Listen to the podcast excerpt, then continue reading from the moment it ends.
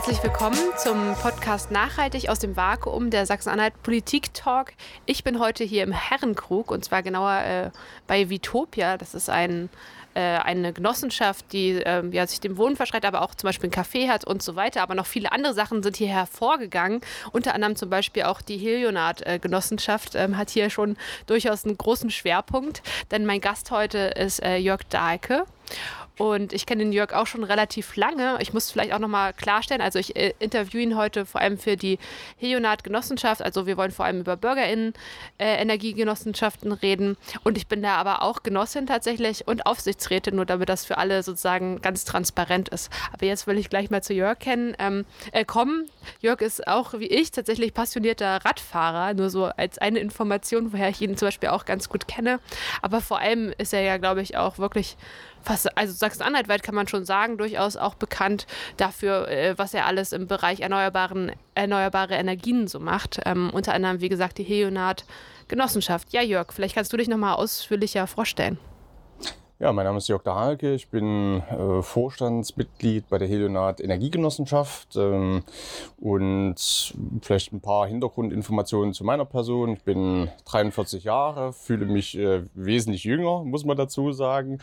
Bin zweifacher Vater, lebe seit äh, mehreren Jahren hier bei Vitopia in dem Wohnprojekt und habe seit äh, mehreren Jahren dieses Thema Bürgerenergie für mich entdeckt, äh, versuche das weiter auszubauen und äh, bin mit dem Verlauf Düsseldorf äh, sehr zufrieden.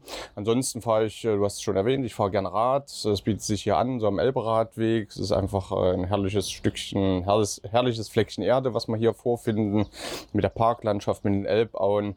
Und ähm, ja, ansonsten vielleicht noch so ein Hobby von mir sind äh, Schweizer ähm, Militärfahrräder tatsächlich. Ja, das klingt jetzt ein bisschen militaristisch, ist es gar nicht, sondern eher vor dem Hintergrund Schwerter zu Flugscharen. Es gibt so historische äh, Fahrräder, die mal in, in, von der Schweizer Armee genutzt wurden. Die, da habe ich noch irgendwie 20 Stück im Keller rumstehen und wenn ich irgendwie mal viel Zeit habe, will ich die restaurieren und für zivile Zwecke irgendwie nutzen. Äh, das ist so äh, ein kleiner, ein kleiner Traum noch von mir, der irgendwann mal äh, vielleicht Wirklichkeit wird. Genau. Ja, das mit den äh, Militärfahrrädern, das wusste ich tatsächlich über dich noch nicht, aber so erfährt man auch immer wieder was Neues. Was ich natürlich viel mehr äh, mit deiner Person verbinde, ist, ist auf jeden Fall äh, Helionat.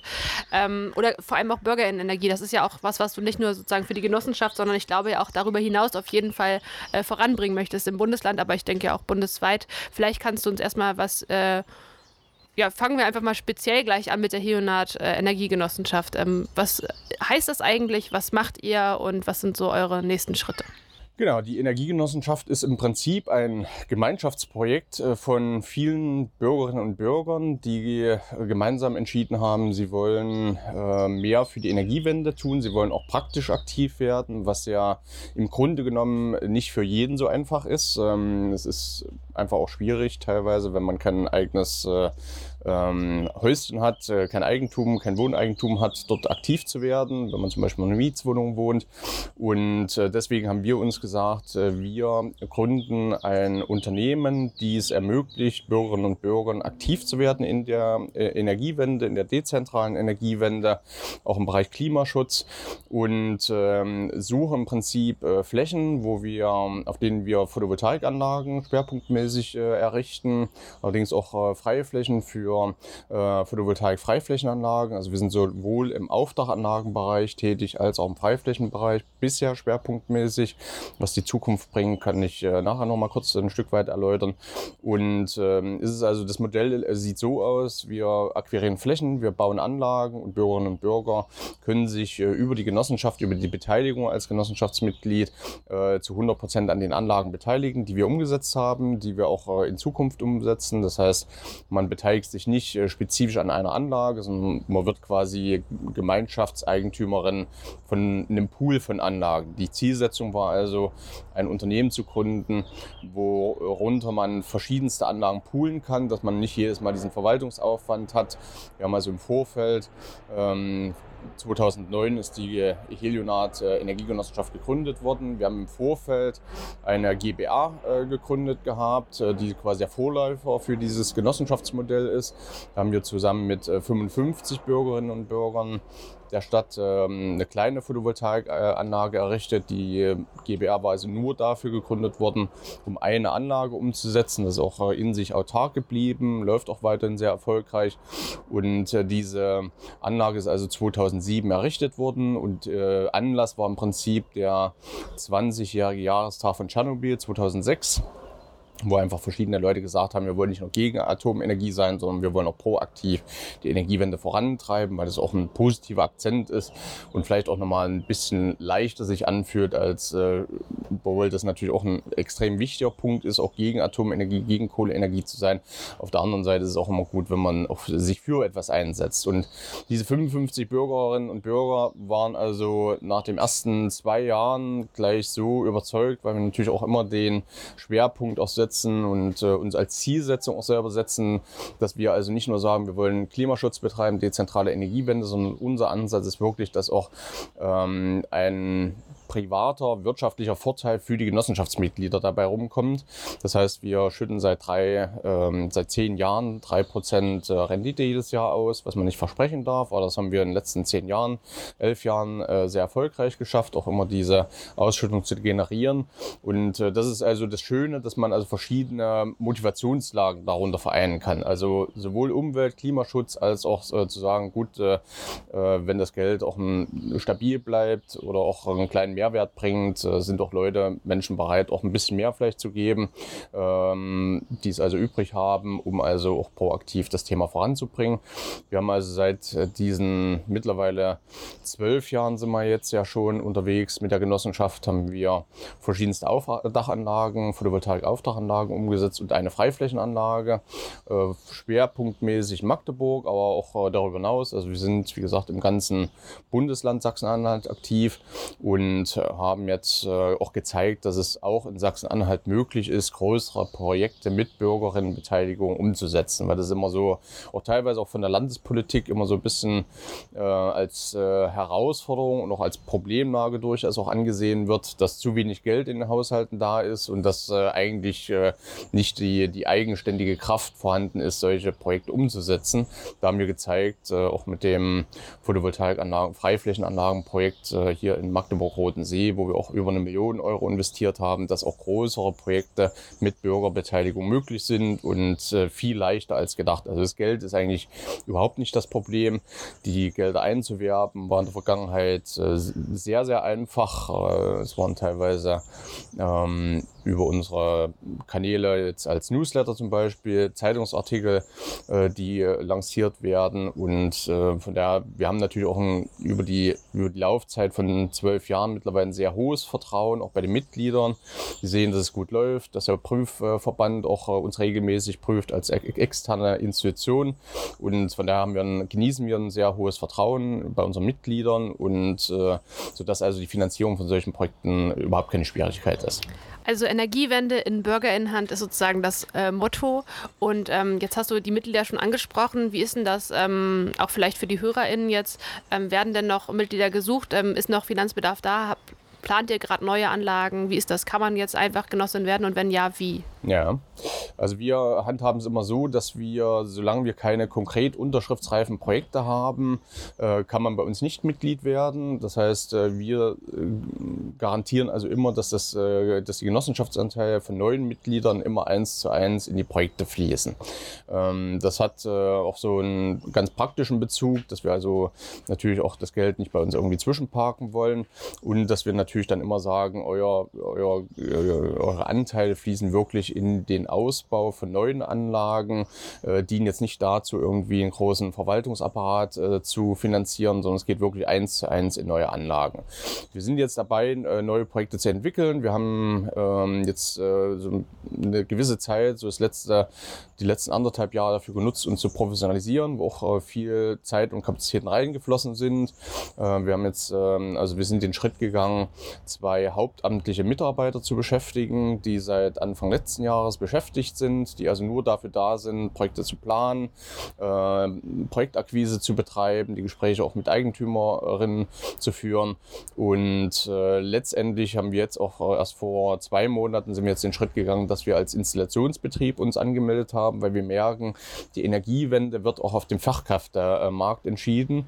Es ist extrem schwierig, teilweise ähm, Elektriker zeitnah zu finden, die dann zum Beispiel den Anschluss äh, von der Photovoltaikanlage ans, äh, ans äh, Niederspannungsnetz zum Beispiel vornehmen.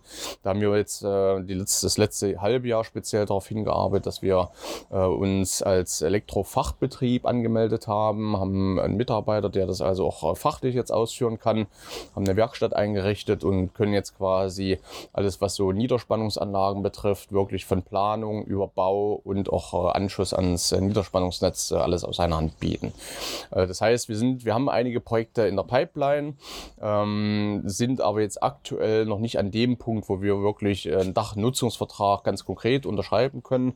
Wir haben jetzt äh, im, letzten, äh, im letzten Jahr zwei, drei Projekte umgesetzt, äh, die allerdings kleinerer Natur waren. Eins ist hier bei Vitopia, das ist also eine Helionat-Genossenschaftsanlage, also Eigentümerin ist die Helionat. Die Anlage wird an die Vitopia-Genossenschaft verpachtet, sodass also auch das Eigenstromprivileg dort äh, nutzbar ist.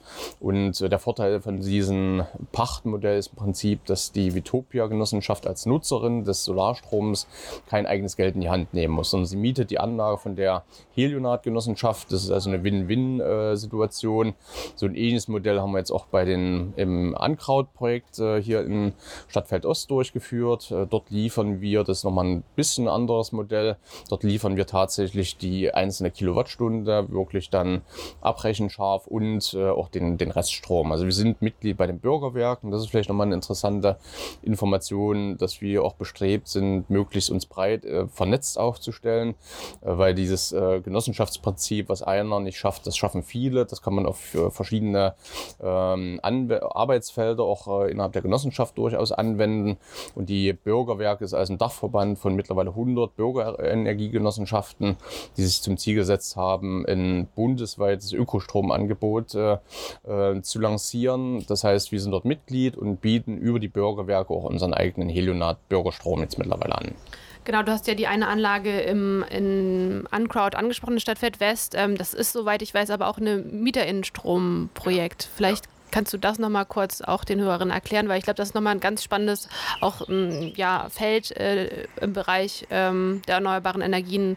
Weil du hast ja auch angesprochen, äh, nicht viele haben ja, oder nicht alle Menschen haben ein Eigenheim oder ein Dach oder einen Stall oder was auch immer zur Verfügung, um da eine Photovoltaikanlage zu installieren. Was ist denn, was verbirgt sich denn hinter Mieterinnenstrom? Ja, Mieterinnenstrom ist ähm, eine Form, die es Mieterinnen ermöglicht, äh, direkt äh, Photovoltaikstrom in dem Fall zu nutzen. Das ist auch sehr äh, beschränkt auf das Thema Photovoltaik, das Thema Mieterstrom. Also Mieterstrom im Definitionssinne, wie es der Gesetzgeber äh, sieht, ist also ausschließlich Photo äh, Strom aus einer Photovoltaikanlage, der auf einem Mietsgebäude zum Beispiel, äh, die, die Anlage ist auf einem Mietsgebäude installiert und versorgt quasi die einzelnen Mieterinnen und Mieter, die die äh, sich dafür entscheiden, diesen Strom auch abzunehmen. Das heißt, normalerweise gibt es äh, keinen Zwang, diesen Strom für die Mieterinnen und Mieter abzunehmen, sondern es ist immer eine Option.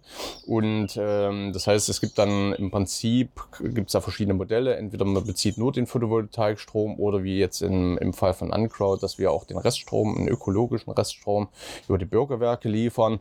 Und es ist äh, so, dass also der Gesetzgeber sagt, äh, dass äh, dieser Mehraufwand, der damit verbunden ist, weil man muss natürlich dann mit äh, normalerweise mit jedem einzelnen Mieter eine Abrechnung durchführen. Das ist also auch ein sehr hoher Verwaltungsaufwand, ist auch mit äh, höherem technischen Aufwand verbunden. Äh, es gibt dafür also einen kleinen Bonus vom Gesetzgeber. Also der Gesetzgeber will das natürlich auch anreizen. Das heißt, pro Kilowattstunde gibt es um die zweieinhalb bis drei Cent pro Kilowattstunde nochmal als zusätzliche Vergütung, als Anreiz. Und die Zielsetzung ist immer, dass der Strom aus dieser Photovoltaikanlage zu, ich glaube, 10 Prozent günstiger sein muss. Das ist also Voraussetzung, um diesen Mieterstromzuschlag zu erhalten, dass der Strom also mindestens 10 Prozent günstiger sein muss als vom Grundversorger. Ähm, und das ist ja immer so diese Herausforderung, dass äh, viele Menschen mit den auch durchaus Kosten der Energiewende erleben müssen, aber selber nicht unbedingt davon profitieren können. Und dieses Mieterstrommodell soll das so ein Stück weit kompensieren, ein bisschen abfedern, dass also auch die Energiewende auch einen wirtschaftlichen Vorteil durchaus für Mieterinnen und Mieter mit sich bringt. Ist ein Modell, was trotz alledem noch nicht so wirklich anläuft. Trotz dieses Bonus ist es, äh, ist es grenzwertig wirtschaftlich, das muss man einfach dazu sagen. Ähm, und letzten Endes haben auch die Mieterinnen keinen Anspruch darauf, sondern der Eigentümer des Gebäudes, die Eigentümerin des Gebäudes muss quasi äh, damit einverstanden sein, dass auf ihrem Gebäude eine Anlage errichtet wird, die dann noch 20 Jahre dort äh, auch äh, äh, installiert sein wird, wo es eine Eintragung ins Grundbuch gibt. Also sind dann schon auch ein paar formale ähm, Erfordernisse notwendig, äh, die es nicht überall ermöglichen, Mieterstrom umzusetzen, wobei natürlich das Flächenpotenzial enorm ist. Aber äh, dadurch, dass es auch teilweise kleinteilige Anlagen sind, auch dieser Abrechnungsaufwand, der dahinter steht, das ist zurzeit für viele noch abschreckend und auch äh, Ökostrom Anbieter sind auf dem Feld aktiv. Naturstrom äh, baut das zum Beispiel auch äh, proaktiver aus, sagt aber ganz klar, das ist, nicht, äh, das ist nicht das Geschäftsfeld, womit man jetzt Geld verdient, sondern das Geschäftsfeld ist im Prinzip die Reststromlieferung dann für Naturstrom zum Beispiel. Also es, es braucht schon noch äh, einiges an, an, an Vorlauf, es braucht einiges an Sensibilisierung, weil bis man auch ein, eine Eigentümerin davon überzeugt hat, dass das ein gutes, äh, eine gute Möglichkeit ist, um auch die Mieterinnen und Mieter an der Energiewende zu beteiligen. Da kommt es halt auch immer darauf an, wie ist das Verhältnis zwischen Mieterin und Eigentümer. Im besten Fall hat man natürlich beides unter einem Hut. Ne? Und das war halt bei dem Uncrowd so. Bei Vitopia war es ähnlich. Äh, die Eigentümerstruktur ist im Prinzip direkt vor Ort äh, auch verortet und das macht es erheblich einfacher, wenn ich jetzt mit jemand, der außerhalb äh, ähm, seinen Sitz hat oder außerhalb wohnt, hier sein Gebäude vielleicht verwaltet. Da ist es ungleich schwieriger, quasi zu einem positiven Ergebnis zu kommen. Jetzt ist es so, ähm, wir wollen ja generell, glaube ich, wir, aber auch, äh, also du und ich und auch viele andere wollen ja eine dezentrale Energiewende haben. Und wir haben jetzt schon über Bürgerenergiegenossenschaften gesprochen, wir haben über Mieterinnenstrom Projekte ähm, gesprochen. Nun warst du auch lange der Kopf vom Landesverband Erneuerbare Energien in Sachsen-Anhalt, deswegen kennst du dich natürlich auch mit anderen erneuerbaren Energien aus. Aber weißt vielleicht auch, wo vielleicht dann, du hast ja verschiedene Hürden und Barrieren schon angesprochen, wo es dann noch hakt. Also für mich jetzt als angehende Landespolitikerin wäre jetzt interessant zu wissen, was muss denn konkret auf Landesebene passieren, um eben gerade diese Felder, also Bürgerenergie, Mieterinnenstrom und so weiter voranzubringen. Ja, also man kann ja unterscheiden erstmal, wir brauchen insgesamt brauchen wir natürlich wesentlich mehr erneuerbare Energien, gerade vor dem Hintergrund der Sektorenkopplung. Also wir sind in Sachsen-Anhalt hier schon relativ weit, was den Anteil an der Stromversorgung, der Anteil der Erneuerbaren an der Gesamtstromversorgung betrifft. Nichtsdestotrotz wird dann immer wieder vergessen, äh, dass es natürlich noch neben dem Strom auch den Sektor Wärme gibt, dass, äh, dass es den Sektor äh, Mobilität gibt, wo es auch notwendig ist, zumindest zu einem gewissen Grad. Ich bin da ähm, auch nicht, ich bin jetzt auch kein Verfechter davon, dass zum Beispiel jetzt jeder Verbrennungs, jedes Verbrennungsfahrzeug gegen ein Elektroauto getauscht werden muss. Da gibt es sicher auch andere, intelligentere Mobilitätsformen. Nichtsdestotrotz sind das Felder, wo es ein enormen Ausbaubedarf gibt im Land. Wir sind jetzt, äh, ich würde sagen, bei 50, äh, 60 Prozent Ausbaugrad äh, der Erneuerbaren im Stromsektor. Wenn man jetzt die Gesamtprimärenergie betrachtet, da sind wir letztendlich immer noch bei 25, 30 Prozent. Das heißt, 70 Prozent, 75 Prozent sind immer noch fossil. Und vor dem Hintergrund der, des Klimawandels, auch der, ähm, der Entscheidung, Pariser Klimabeschlüsse umzusetzen, ist es natürlich notwendig, da jetzt auch zeitnah zu handeln. Ähm, Wissenschaftler sagen, wir haben ungefähr noch zehn Jahre, wo wir die äh, Klimaneutralität erreichen müssten, um also diese Zielsetzung, die ambitioniert ist, äh, auch wirklich zu erreichen. Ansonsten gibt es halt die verschiedenen Kipppunkte, die das dann nicht mehr ermöglichen. Dort äh, zumindest mit äh, überschaubarem Aufwand. Ist also ein ambitioniertes Ziel. Allerdings ist es, je länger man wartet, wird es äh, umso anstrengender und irgendwann wird es vielleicht auch nicht mehr möglich sein. Deswegen ist es insgesamt erstmal notwendig, den Ausbau der erneuerbaren, äh, erneuerbaren Energien massiv zu forcieren. Wir sind äh, sowohl als Landesverband, auch als äh, Energiegenossenschaft erstmal froh, dass äh, so einige richtungsweisende Entscheidungen, auch in den Wahlprogrammen zum Beispiel, auch im Wahlprogramm der Grünen zum Beispiel ist das ja verankert, dass das Thema Photovoltaik-Freiflächenanlagen verankert ist, also nach dem EEG auch eine Vergütung zu ermöglichen für ähm, Photovoltaikanlagen auf Benachteiligten. Und das ist also an der Stelle auch wichtig nochmal zu benennen, dass es nicht um um wertvolle Ackerböden geht, sondern wirklich um benachteiligtes Gebiet, um äh, Flächen mit geringen Bodenpunktzahlen, wo vielleicht auch Bauern von sich aus auch sagen, es rechnet sich alles nicht mehr, weil Sachsen-Anhalt ja bekanntermaßen auch eines der trockensten Bundesländer in Deutschland ist. Äh, das, äh, da spielt dann irgendwann so eins ins andere, dass äh, durch den Klimawandel einfach natürlich die Erträge sinken und dann auch Landwirte einfach äh, sich fragen, welche alternativen Möglichkeiten gibt es. Und um da auch eine alternative Einkommensquelle zu vielleicht zu ermöglichen, ist dieses Thema Photovoltaikanlagen auf äh, benachteiligten landwirtschaftlichen Flächen einfach extrem äh, wichtig. Wir hoffen da natürlich, dass die Akzente, die dort jetzt gesetzt sind, äh, auch ambitioniert sind und dass man dieses Thema auch offensiv angeht.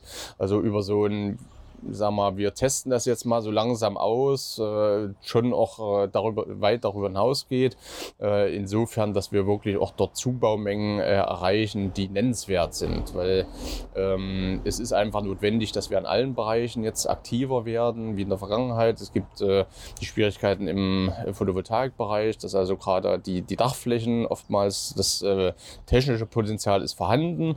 Ähm, nichtsdestotrotz hat man es natürlich immer mit einer Entscheidung zu zu tun, die der Gebäudeeigentümer zum Beispiel treffen muss, wo es teilweise auch wirtschaftliche Zwänge gibt, wo es teilweise auch Denkmalschutzzwänge gibt. Also es gibt einfach in diesen Bereichen und dann wird halt dieses technische Potenzial, das, wenn man genauer hinschaut, äh, äh reduziert sich das also auch äh, ein Stück weit, äh, auch vor dem Hintergrund, dass sich zum Beispiel äh, Photovoltaikanlagen auf äh, Dächern, die zu 100 Prozent ins öffentliche Netz einspeisen, eigentlich an und für sich nicht mehr rechnen. Also braucht immer einen Eigenverbrauch das heißt, irgendeine Scheune, die keinen Eigenverbrauch, wo vielleicht das als Lager genutzt wird. Das ist zwar ein tolles äh, technisches Potenzial, lässt sich allerdings nicht heben, weil es sich wirtschaftlich nicht abbilden lässt. Also da müsste sich auch nochmal der Gesetzgeber genauer hinschauen, weil es natürlich auf alle Fälle Sinn, immer sinnvoller ist, die vorhandenen Flächen zu nutzen, als neue Flächen zu versiegeln.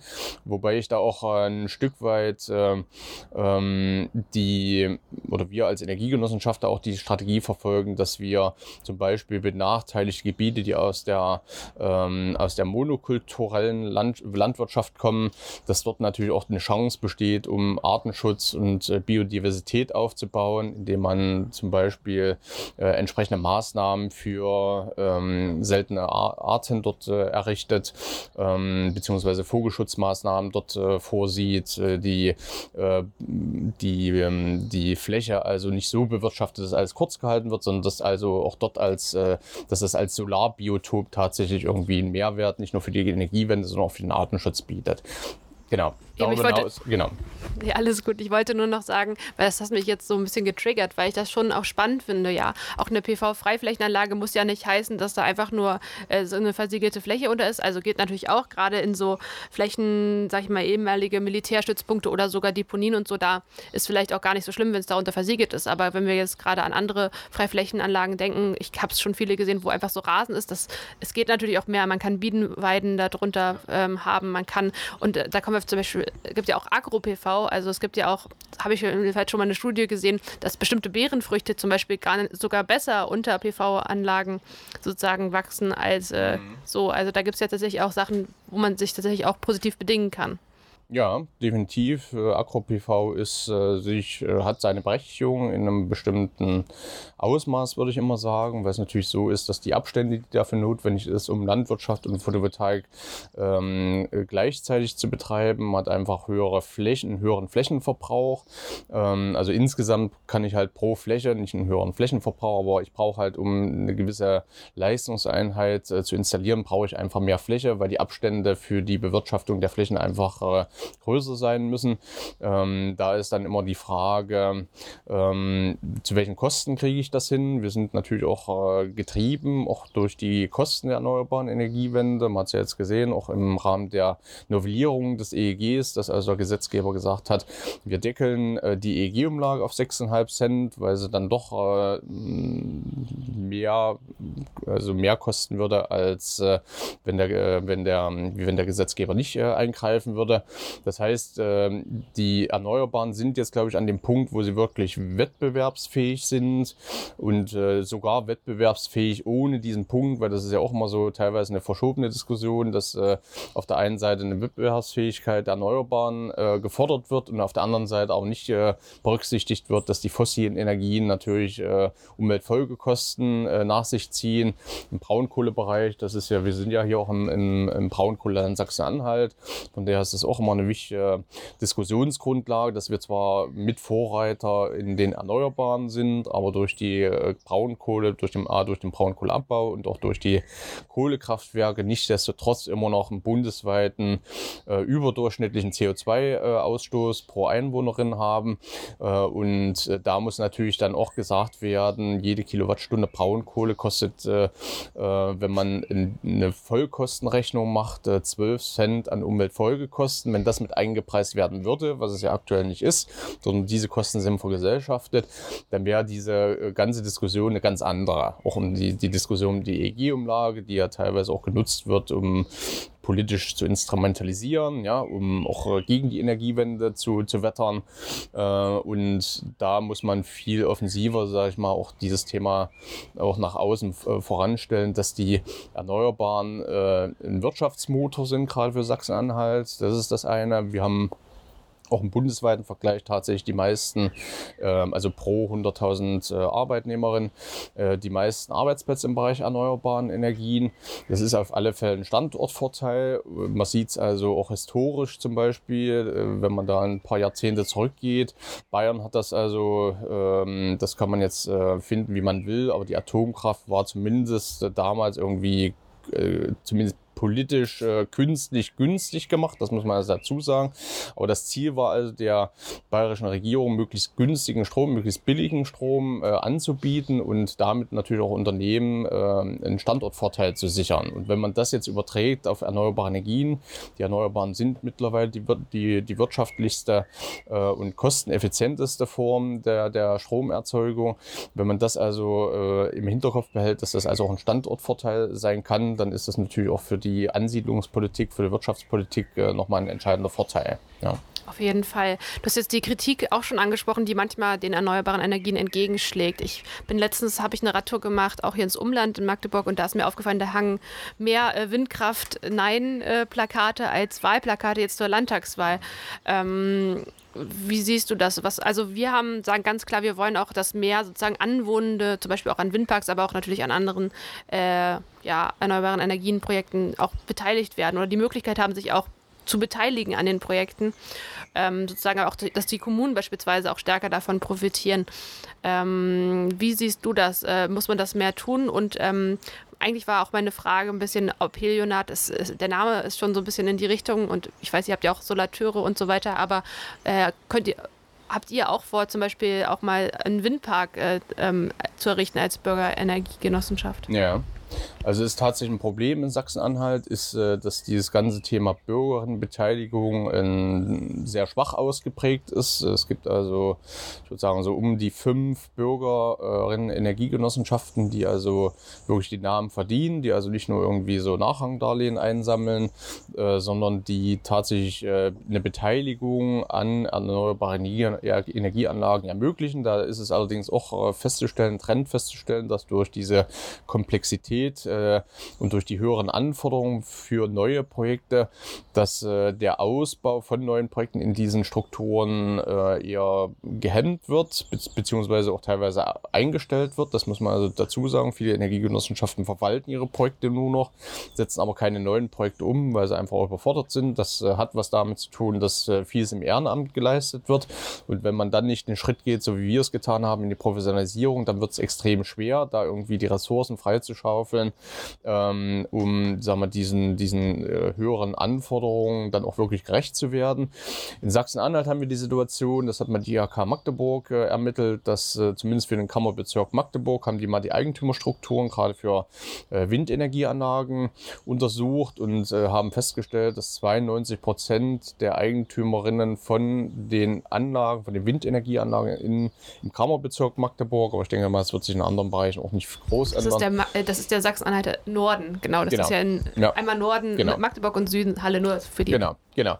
Äh, dass also dort 92 Prozent der Eigentümerinnen nicht in Sachsen-Anhalt leben. Und das führt natürlich dazu, dass man durchaus Akzeptanzprobleme hat. Ich bin der Meinung, dass, dass eine Beteiligung an Windprojekten eine ganz andere Bindung zu dem Thema und auch natürlich zu der Anlage irgendwie schafft. Und zwar im positiven Sinne. Da zitiere ich gerne so ein schönes Sprichwort aus Schleswig-Holstein, was besagt, die einen hören hören die Windenergieanlagen schreien und die anderen hören sie singen. Und das, äh, glaube ich, ist halt immer, wenn ich wirklich weiß, ich bin beteiligt an dieser Anlage, ich profitiere da wirtschaftlich davon, ich bin auch dafür verantwortlich ein Stück weit, dann habe ich eine ganz andere, auch emotionale Bindung zu dem Thema. Und äh, ich bin davon überzeugt, und das zeigen auch die anderen Bundesländer, wo, äh, wo es eigentlich nur, gerade Schleswig-Holstein ist eigentlich rein Bürgerenergie getrieben, wo es einen viel höheren Ausbaugrad gibt, wo es auch weniger Bürgerinitiativen gibt. Es ist natürlich immer schwierig, wenn ich nur äh, mit dem Anblick, sag ich mal, leben muss äh, äh, und äh, weder die Kommune, vielleicht auch zu einem gewissen Anteil, sich auch die Kommune, das ist ja jetzt auch geregelt worden mit den 0,2 Cent pro Kilowattstunde. Das dürfte sicherlich äh, ein Stück weit äh, die Situation verbessern, zumindest für den kommunalen Haushalt. Nichtsdestotrotz für den einzelnen Bürger, für die einzelnen Bürgerinnen macht es manchmal auch keinen Unterschied, ob jetzt die Kommune ein bisschen was bekommt, weil weil äh, welche Löcher damit gestopft werden im kommunalen Haushalt, also das muss nicht unbedingt dafür, das, das muss nicht unbedingt heißen, dass es jetzt irgendwie den, das, dieser Vorteil, dieser wirtschaftliche Vorteil der Kommune wirklich direkt beim Bürger oder bei der Bürgerin ankommt. Also ich bin immer noch der Meinung, dass irgendwie eine aktive Beteiligung wesentlich effizienter ist für das ganze Thema Akzeptanz und dass damit durchaus eine, eine Antwort äh, zu finden wäre, auch äh, was so das ganze Thema äh, ähm, Anti-Windkraft äh, Kampagnen äh, betrifft. Da muss man ja auch äh, genauer hinschauen, wer finanziert zum Beispiel die Kampagne. Das ist ja auch ein Netzwerk mittlerweile äh, bundesweit aufgestellt. Es gibt einen Verband, die auch äh, äh, entsprechend diese Akteure auch unterstützen. Ähm, und ich denke, das ist natürlich auch immer eine Minderheit, die denen es gelingt, dort, ähm, also eine aktive Minderheit. Das ist halt so die, die Schwierigkeit, weil der Großteil, denke ich, ist immer noch Befürworterin, Befürworter, wenn auch vielleicht passiv passiv, ja. Äh, aber die, die, die positiven Stimmen, die werden nicht auf die Straße gehen, um für, äh, für, die, für den Ausbau der Windenergie sich zu engagieren. Also da braucht es äh, einfach viel mehr äh, Möglichkeiten, auch äh, sich aktiv einzubringen. Und die Schwierigkeit ist einfach, dass man, das ist heutzutage, das zeigen auch die Zahlen, was die, was die Gründungszahlen von Energiegenossenschaften betrifft, die gehen, sind rückläufig. das heißt, wir sind jetzt mittlerweile so aufgestellt, dass wir tatsächlich auch uns als äh, äh, Genossenschaft, als Energie, als Bürger Energiegenossenschaft für ganz Sachsen-Anhalt sehen. Und wir sind jetzt auch dabei, zusammen mit einem Windenergieanlagenhersteller hier aus Sachsen-Anhalt ein Projekt umzusetzen, beziehungsweise in der Planung. Wenn alles klappt, äh, wird das nächstes Jahr in die Umsetzung kommen und das wäre tatsächlich so das erste genossenschaftliche Bürgerenergie-Windrad hier in Sachsen-Anhalt. Ist natürlich dann nochmal mit ganz anderen äh, Größenordnungen verbunden. Also da redet man dann eher so im, äh, was so Investkosten für eine Windenergieanlage um fünf Millionen. Aber wir sind da zuversichtlich, dass wir das auch hinbekommen bekommen und auch die Gespräche, auch mit den Flächeneigentümerinnen, wo wir auch teilweise mit eingebunden sind, zeigen, dass äh, also auch, äh, wenn es die Möglichkeit gibt, dass es auch eine, also attraktiv ist, auch für, Flächeneigentümer ist, die Flächen an ähm, den Windkraftanlagenhersteller zu verpachten. Äh, da kommt es halt auch, da ist es wie bei dem, bei den Eigentümerstrukturen der Windenergieanlagen, kommt es immer darauf an, wo ist der Eigentümer der Fläche und da ist es ähnlich gelagert, vielleicht nicht ganz so extrem stark, dass halt auch viele Flächeneigentümer halt nicht im, im, Bundesland sitzen und wo es dann letztendlich dann nur darum geht, äh, letztendlich wer zahlt die höchste Pacht, ne? egal wie realistisch die Umsetzung ist. Und daher ist es, glaube ich, auch wichtig, da nochmal hinzugucken, welche Berat, also unabhängige Beratungsstrukturen werden da auch im Land Sachsen-Anhalt nochmal geschaffen. Ich denke, dass äh, da auch im, in verschiedenen Wahlprogrammen, dass da auch Akzente gesetzt werden in Richtung Servicestelle Erneuerbare. Es gibt äh, in, in Thüringen diese Servicestelle Windenergie, die sich ausschließlich auf äh, Beratung von Flächeneigentümer für Windprojekte spezialisiert hat und konzentriert hat. Ich denke, mittlerweile sollte man das ein bisschen breiter fassen, weil natürlich auch der Trend äh, auf die Flächen Richtung Photovoltaik einfach äh, zunimmt und da auch eine große Verunsicherung auch stattfindet, sowohl von kommunalen Vertretern als auch von Flächen Flächeneigentümern, die einfach Landwirte sind, die ein Stück äh, äh, landwirtschaftliche Fläche haben, die teilweise auch damit überfordert werden. Ähm, wenn sie so einen Pachtvertrag, mit welchen äh, Pflichten geht das einher, wie hoch sind die Vergütungsmöglichkeiten, ähm, ähm, das sind alles Fragestellungen, wo es aus meiner Sicht auch eine, eine unabhängige Beratungsstelle braucht, die also jetzt kein, auch keinen einzelnen Hersteller vertritt, sondern die wirklich äh, das, ähm, ja, die Interessen des, äh, des Eigentümers, der Eigentümerin der Flächen äh, dort äh, am, am stärksten berücksichtigt. Das hört sich doch schon gut an und Helionat kann also nicht nur Sonne, sondern auch Wind. Das ist schon mal auch gut zu hören. Du hast die Servicestelle jetzt schon angesprochen. Das ist auch was, was ich jetzt auch schon auf dem Zettel hatte. Ähm, denn wir haben ja äh, im Land die LENA, also die Landesenergie- und Netzagentur, ähm, die natürlich äh, von der Landesregierung sozusagen oder von der Landesverwaltung sozusagen erstmal natürlich da ein bisschen mit drin hängt, die auch in meinen Augen tatsächlich eine gute Arbeit leistet. Aber du hast es, glaube ich, schon ganz gut dargestellt. Da muss noch äh, viel mehr passieren und man muss die ausbauen. In meinen Augen muss man genau diesen Ort ausbauen äh, zu einer richtigen Servicestelle, die auch wirklich nach außen wirkt und äh, auch natürlich dementsprechend, also die sollen das jetzt keine Angst, äh, die Mitarbeitenden dort, die sollen das jetzt nicht alle zusätzlich machen, sondern es muss auch eine personelle Aufstockung und auch nochmal eine Qualifizierung, glaube ich, geben, um das zu leisten, um auch wirklich alle Energieträger also alle erneuerbaren Energieträger sozusagen zu berücksichtigen und da auch gut voranzukommen. Und ich finde auch, sie sollte auch viel mehr eine Servicestelle auch für die Kommunen sein. Äh, in so regelmäßigen Abschnitten, ich glaube, so alle paar Monate gibt es da auch eine Veranstaltung, ist auch demnächst wieder, habe ich schon in meinem Kalender stehen, wo sozusagen immer beraten wird, die Kommunen, was man noch tun kann in dem Bereich. Also das ist auch immer äh, relativ informativ. Aber mein Eindruck ist, dass die Kommunen immer noch nicht gut genug informiert sind und wirklich ähm, auch mit den ganzen rechtlichen Regularien Bescheid wissen, um da voranzugehen. Also ähm, kommen wir vielleicht nochmal zu den Kommunen. Ihr habt, du hast ja auch gesagt, ihr seid nicht nur in Magdeburg aktiv, sondern auch äh, in anderen Orten in Sachsen-Anhalt. Ähm, was ist deine Einschätzung? Wie sind die Kommunen im Bereich Energiewende und vor allem auch dezentrale Energiewende aufgestellt? Was muss da noch passieren? Ja, ich glaube, die Kommunen in Sachsen-Anhalt sind, äh, auch wenn sie manchmal vielleicht stärker wollen, als ihnen möglich ist, äh, sind einfach äh, verschiedene Hemmnisse, die sie teilweise auch nicht überwinden können, wenn es äh, um das Thema Haushaltsrecht geht oder konsolidierende Haushalte, die dort äh, mit reinspielen, was den Kommunen einfach äh, finanziell nicht ermöglicht, dort selber aktiv zu werden.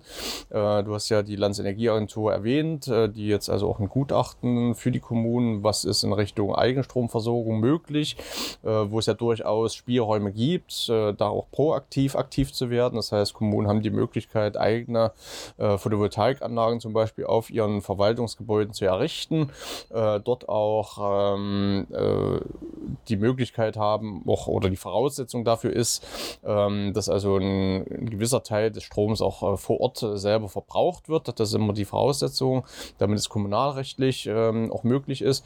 Ähm, selbst wenn das also, wenn das, wenn diese Voraussetzungen geschaffen sind, äh, stellt sich dann immer noch die Frage, woher soll das Geld kommen? Und da sehe ich also ein großes Manko, weil viele äh, Kommunen einfach nicht in der fin finanziellen Lage sind. Wir sind da zum Beispiel mit jemandem auch im Gespräch, der so als interkommunaler Energiemanager für verschiedene Kommunen hier im Norden von Magdeburg aktiv ist. Der sagt, äh, manche Kommunen, die er betreut, haben noch nicht mal das Geld, um eine LED-Beleuchtung umzu, also die Beleuchtung von von Verwaltungsgebäuden in Richtung LED äh, vorzunehmen, umzurüsten, weil dort einfach das Geld selbst für solche kleineren äh, Einheiten fehlt, obwohl sich das wirklich nach äh, zwei, drei Jahren rechnet und dann wirklich auch ein, ein positiver Gewinn dafür bleibt. Ähm, das heißt, selbst wenn die Voraussetzungen vorhanden sind, äh, muss immer noch das Geld aufgebracht werden. Da ist natürlich dann immer auch durchaus interessant, diesen Schulterschluss auch mit Energiegenossenschaften, also mit Bürgerinnenbeteiligung zu suchen. Unsere Erfahrung ist, dass das also schon auch äh, viel Aufklärungsarbeit äh, selbst in dem Bereich notwendig ist, weil teilweise noch Kommunen Vorstellungen haben, Dächer zu verpachten, äh, äh, um äh, damit natürlich auch Einnahmen zu generieren. Die Zeiten muss man ganz klar sagen, wo man also viel Geld mit äh, Dachanlagen zum Beispiel verdienen konnte, die sind äh, definitiv vorbei. Ähm, und Kommunen tun sich auch schwer, wenn sie als, ähm, wenn sie, sag mal, auch in die Verantwortung gehen müssen für so eine Anlage. Also wirklich als Anlagenbetreiber mit allen Rechten, aber auch mit allen Risiken. Letztendlich ist das natürlich auch ein gewisses unternehmerisches Risiko, wenn ich Geld in die Hand nehme, wenn Wechselrecht ausfällt, ich merke das nicht, äh, dann kann es natürlich auch dazu führen, dass äh, ein halbes Jahr kein Strom irgendwie eingespeist wird. Das heißt, man muss natürlich auch die personellen Voraussetzungen dort auch äh, mitdenken, wenn es in Richtung äh, geht, dass eine Kommune selber solche Anlagen betreiben äh, muss. Und da ist auch wieder das Problem, dass diese, ähm, dass diese personellen Ressourcen oftmals nicht vorhanden sind. Von daher ist eigentlich dieser Schulterschluss Kommune und Energiegenossenschaft liegt irgendwo nah, muss allerdings noch viel mehr kommuniziert werden. Äh, ich denke mal, das ist, ähm, das tun wir im Rahmen unserer Möglichkeiten, könnte allerdings zum Beispiel aus einer Servicestelle viel besser noch äh, forciert werden, um dieses Thema, was ist wirklich möglich, welche finanziellen Alternativen gibt es vielleicht auch für eine Kommune, auch unabhängig von der Bürgerenergiegenossenschaft. Ähm, und da muss sich noch viel, viel Aufklärungsarbeit geleistet werden. Vielleicht auch, dass äh, die, das Land sagt, äh, für bestimmte Zwecke äh, schießen wir auch Geld vor, wenn sich das äh, wirklich äh, innerhalb von kürzester Zeit äh, amortisiert, so ein Investment und dann wirklich Kosten einspart. Also auch wirklich einen mittelfristigen wirtschaftlichen positiven Effekt nach sich führt, denke ich mal, sollte es da auch Möglichkeiten geben, das auch mit Landesmitteln vielleicht auch erstmal vorzufinanzieren. Also ich denke mal, so die, die finanziellen Möglichkeiten, das ist so eine, eine der Herausforderungen für Kommunen.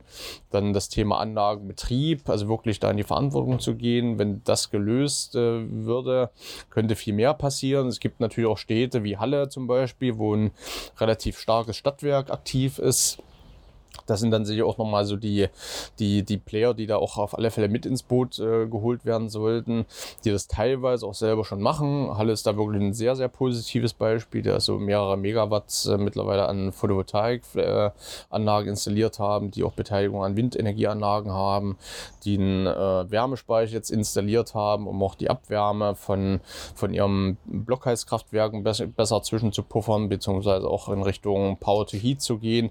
Also das kommt auch immer drauf an, was für Leute sitzen da an den, äh, auf den Entscheidungsebenen, wie ähm, innovativ denken die auch ein Stadtwerk.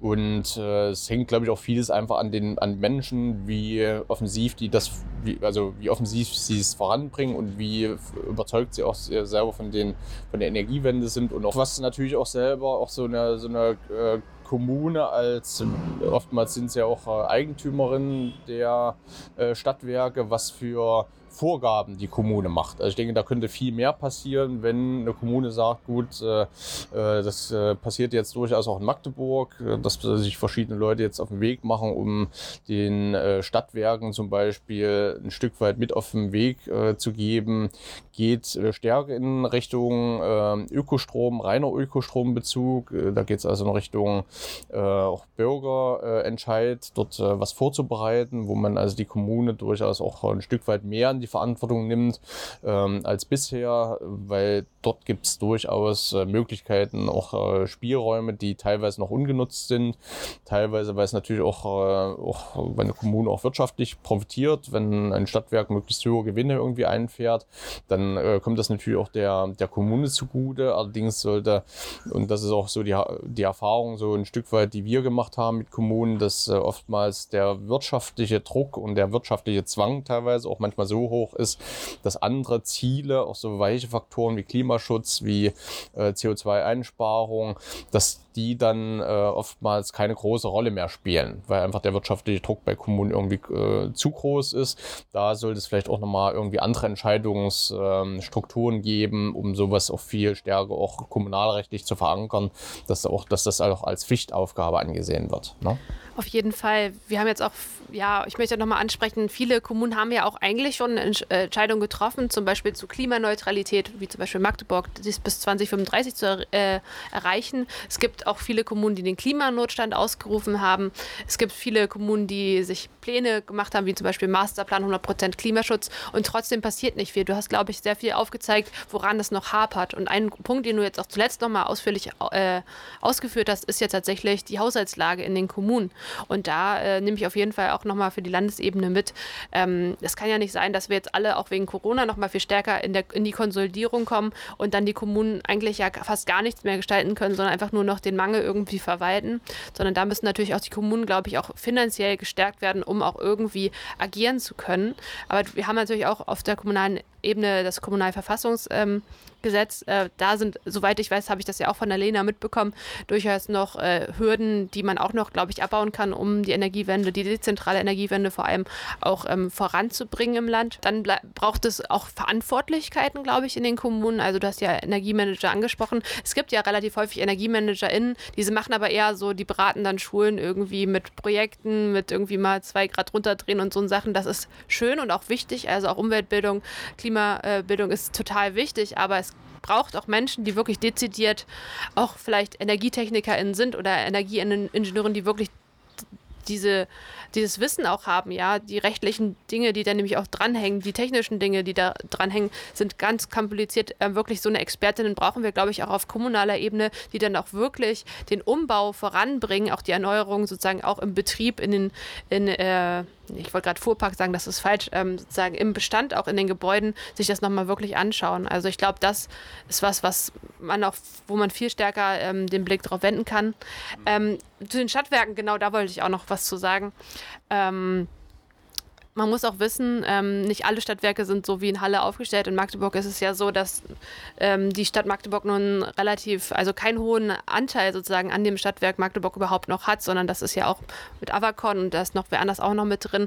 Ähm, und da stellt sich für mich auch die Frage, müssen wir nicht viel stärker die Stadtwerke auch rekommunalisieren und da auch wieder in die Bürgerinnenhand irgendwie in einem gewissen Maße bringen? Ich sage jetzt nicht, dass äh, alle Stadtwerke Bürger in Energiegenossenschaften werden sollen, aber zumindest die Kommune sollte da in meinen Augen schon viel stärker die Hand drauf haben, weil so können natürlich auch die Stadträtinnen vor Ort oder auch der Gemeinderat äh, bei, bei den äh, anderen Kommunen sozusagen auch die Hand drauf haben und sowas auch tatsächlich dann äh, in den Stadtwerken auch viel mehr voranbringen. Das nämlich zum Beispiel der Ökostrom die Default-Maßnahme ist. Das heißt, wenn ich mir Strom hole, hole, sozusagen beim Stadtwerk, dass man erstmal sozusagen immer vorgeschlagen bekommt, Ökostrom zu nehmen und erst dann sozusagen ähm, ja, den normalen Strommix erhält. Also das sind ja so Dinge, wo ich glaube, mir schon wünsche, das ist ja auch eine gewisse Art der Beteiligung und auch der Demokratie wieder, äh, das zu ermöglichen. Ähm, ja, jetzt habe ich wieder äh, sehr viel geredet. Ähm, hast du denn noch was, was du auf jeden Fall loswerden möchtest, um die Energiewende im Land Sachsen-Anhalt voranzubringen? Was würdest du mir noch für den Weg ins Parlament sozusagen auf den Weg geben?